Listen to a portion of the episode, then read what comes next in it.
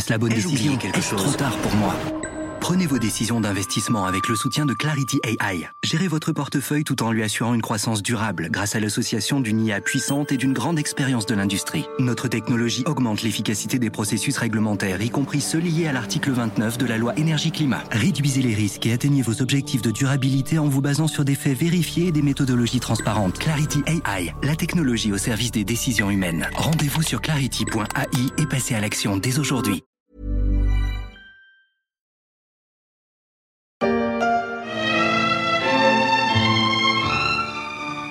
Casse-toi, t'as compris Mais Bob, J'aime bien aider les hommes qui se mouillent pour le bon. Mais des mecs comme toi, jamais Quand Monsieur Bob doit venir, plus rien n'existe.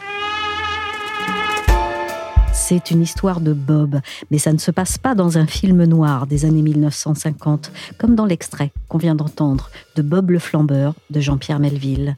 Là, ça pourrait s'appeler Bob le Retour ou Bob 2. Ça se passe sous le soleil d'Hollywood, au sommet de l'entertainment mondialisé. Le pitch Chez Disney, en 2022, on s'est refait une jeunesse en rappelant un vieux dirigeant.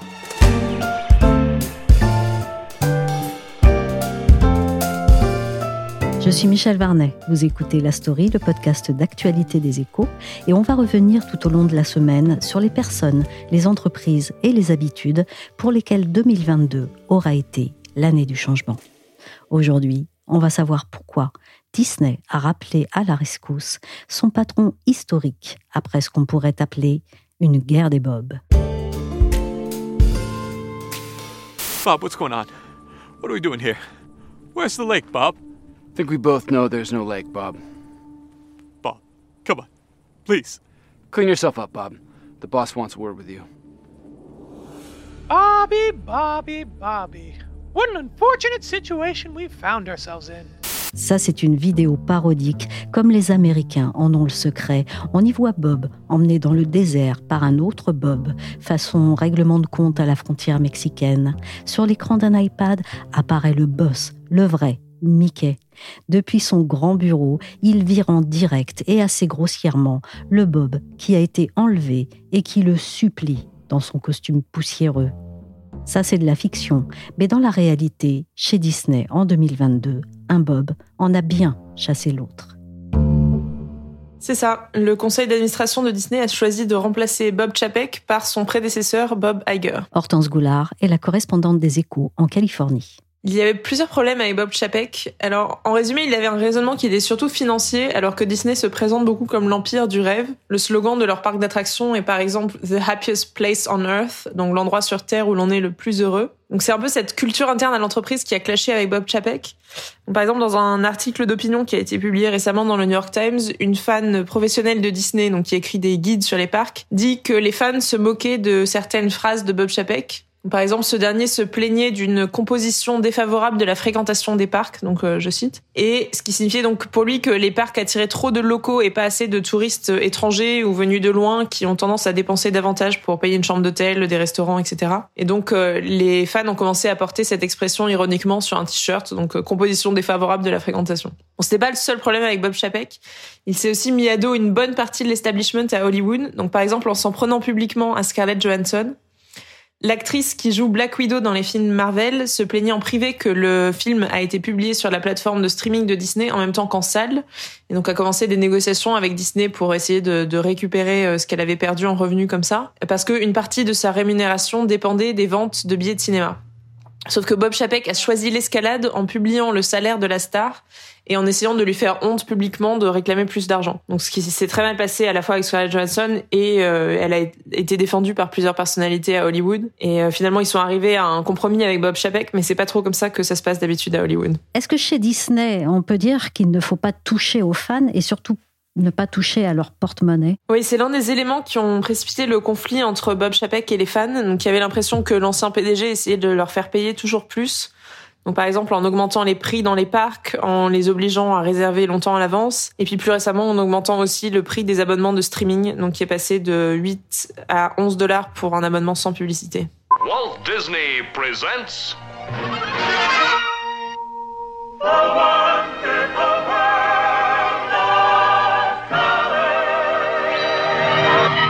Et c'est là que le retour de Bob Iger est devenu presque inéluctable, incontournable? Oui, alors en fait, ce qui est étonnant, c'est que le mandat de Bob Chapek avait été conforté par le conseil d'administration en juin, qu'il avait renouvelé pour trois ans, malgré les critiques. Mais euh, Bob Chapek était tout de même de plus en plus critiqué, donc à la fois en interne, parce que notamment il avait mené à bien une réorganisation qui donnait presque tous les pouvoirs sur le budget à son bras droit Karim Daniel, et aussi en externe. Puis au final, ce qui s'est passé, c'est que des cadres haut placés chez Disney, donc dont la directrice financière Christine McCarthy, se sont plaints de la mauvaise performance du PDG au conseil d'administration. Et donc euh, début novembre, Disney a présenté des résultats financiers moins bons que prévu, ce qui a précipité son remplacement d'une façon assez brutale. Et Bob Iger, quel est son palmarès pour qu'on le rappelle quand même à 71 ans? Bob Iger a été un, un, patron exceptionnel pour Disney, donc ce qui a d'ailleurs fait de l'ombre à son successeur avant même qu'il commence son mandat.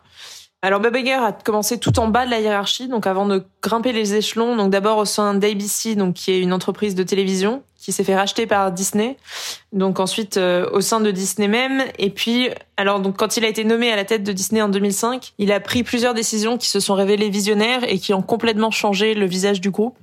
Donc, tout d'abord, il a fait la paix avec Steve Jobs, qui était le patron d'Apple, donc qui possédait les studios Pixar à l'époque, avec qui l'ancien PDG de Disney était en froid.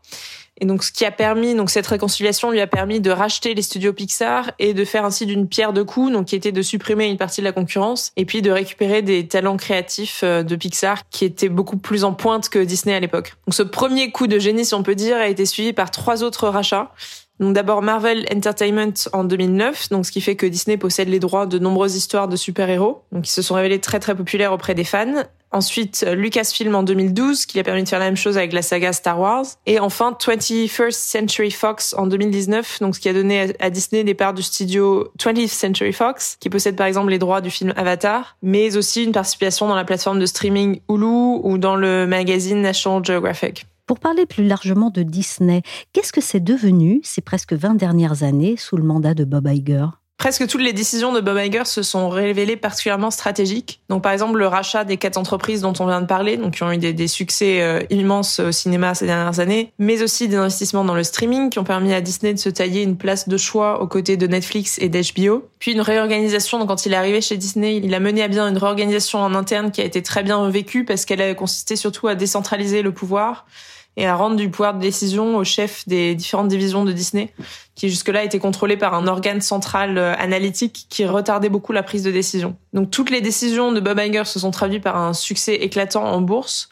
en 2005, lorsque l'ancien et nouveau patron prend les commandes de Disney, le groupe valait 48 milliards de dollars en bourse et en 2020, il atteint les 257 milliards de valorisation. au moment du départ de Bob Iger.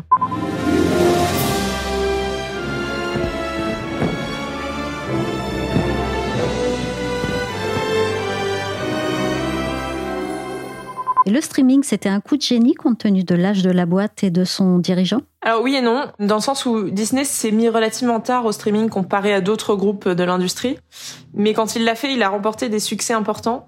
Donc notamment sa plateforme phare Disney Plus euh, compte désormais 164,2 millions d'abonnés. Et en tout, ces différentes plateformes, donc ce qui comprend aussi Hulu et ESPN Plus, compte 235 millions d'abonnés, donc ce qui dépasse euh, les, le nombre d'abonnés de Netflix, qui en compte 223 millions, euh, même si par ailleurs Netflix reproche à Disney de, de compter euh, certains abonnements en double, donc par exemple en, en, comptant plusieurs fois les abonnements groupés à plusieurs plateformes. Mais en interne, c'est vrai que ça a été un, un défi pour un groupe aussi gigantesque que Disney, avec une histoire aussi longue, d'investir dans ce modèle économique du streaming qui était totalement nouveau pour lui. Et donc le géant a pris le risque de se disrupter lui-même, donc comme me l'a expliqué l'une des dirigeantes de Disney à Anaheim, donc le siège de Disney près de Los Angeles.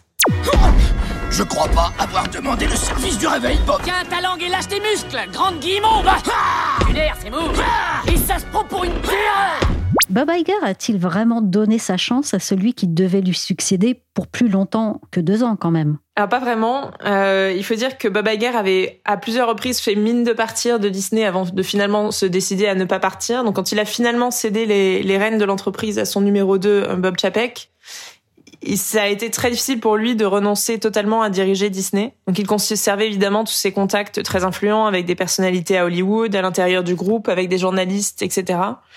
Et Bob Chapek a sans doute parfois eu l'impression que l'autre Bob cherchait à lui donner des leçons. Donc, par exemple, quand Bob a déclaré à un journaliste du New York Times qu'il continuait à je cite, aider activement son successeur pendant la pandémie, même si ce dernier ne lui avait rien demandé. Donc selon la presse américaine, cet incident a vraiment contribué à dégrader les relations entre les deux hommes, qui ne se sont plus vraiment adressé la parole à partir du printemps 2020, donc quelques semaines seulement après la nomination de Bob Chapek au poste de PDG. Et est-ce qu'on peut dire que c'est là que Bob Chapek est devenu un sous-Bob? C'est cela. Alors en écrivant mon enquête, je suis tombée sur une anecdote assez révélatrice qui est qu'à l'intérieur du groupe Disney, on appelait Bob Iger Bob par son prénom tout simplement et Bob Chapek Bob C. Donc ce qui montre bien que Bob Iger était resté le premier des Bob aux yeux des salariés. Qu'est-ce qu'il y a dans le bilan récent de Bob Chapek enfoncé le clou pour sa sortie définitive? Alors, il y a eu sans doute deux éléments qui ont précipité le départ de Bob Chapek. Alors, tout d'abord, il y a eu une controverse en début d'année au sujet d'une loi en Floride qui a été baptisée Don't Say Gay par ses détracteurs. Donc cette loi interdit aux enseignants de parler d'homosexualité ou de transsexualité à des enfants à l'école primaire. Donc ce qui permet aux parents, par exemple, de faire des procès aux enseignants s'ils sont pas d'accord avec le contenu des cours. Et donc ce qui a donné lieu à un, déferlement de déclarations de la part du gouverneur de Floride qui accusait les, les enseignants de préparer les enfants à, à des déviances sexuelles.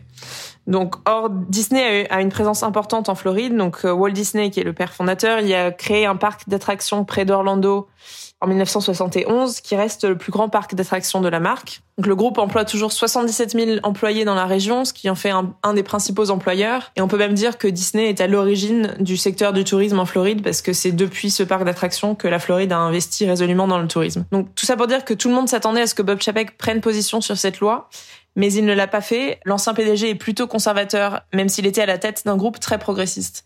Et il a été attaqué de toutes parts pour son silence, donc à la fois de la part des salariés LGBT de Disney, de la famille du fondateur Walt Disney, et par ailleurs Bob Iger, qui est beaucoup plus politique que son successeur slash prédécesseur, s'est fendu d'un tweet pour dénoncer la loi. Donc finalement, Bob Chapek a été forcé de reculer, donc de s'excuser pour son silence et de condamner cette loi. Mais cela a déclenché l'ire des républicains en Floride, qui ont privé Disney de certains de leurs privilèges. Donc bref, il a perdu sur tous les tableaux. Mais donc malgré cette polémique, il a quand même été confirmé dans ses fonctions par le conseil d'administration en juin parce que les résultats financiers étaient vraiment bons. Mais donc le vrai problème s'est posé quand euh, la bourse a arrêté de faire confiance à Bob Chapek. Donc euh, début novembre, Disney a publié des résultats euh, financiers qui étaient plutôt médiocres avec notamment une perte de 1,5 milliard de dollars liée au streaming, alors que l'année dernière, à la même époque, cette perte était seulement de 630 millions de dollars. Donc Bob Chapek a perdu la confiance des investisseurs, le cours de bourse de Disney a chuté de 10% dans la foulée de cette nouvelle. Et moins de deux semaines plus tard, Bob Chapek a été viré sans ménagement et Bob Iger à ses anciennes fonctions.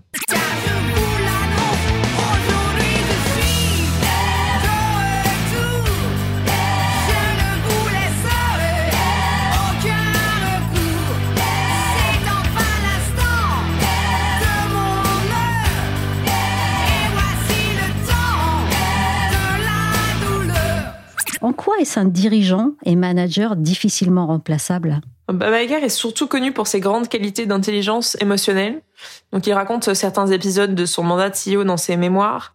Euh, notamment donc lors de son arrivée à la tête de Disney, tout le monde le regardait avec méfiance parce que c'était une boîte qui ne se portait pas très bien et qu'il était trop associé avec l'ancien PDG Michael Heiner. Donc il a dû très vite convaincre et il est parvenu à réparer les relations avec pas mal de gens, donc notamment le, neveu de Walt Disney, Roy, qui menaçait de leur faire un procès, mais aussi avec Steve Jobs, qui était très remonté contre l'ancien PDG, mais qui est devenu un ami de Bob Iger. Et par ailleurs, Bob Iger a réussi à se faire apprécier des créatifs de Disney pour sa capacité à écouter et à valider des nouveaux projets qui sortent de l'ordinaire, comme par exemple le film de super-héros Black Panther, qui a été un, un succès en salle.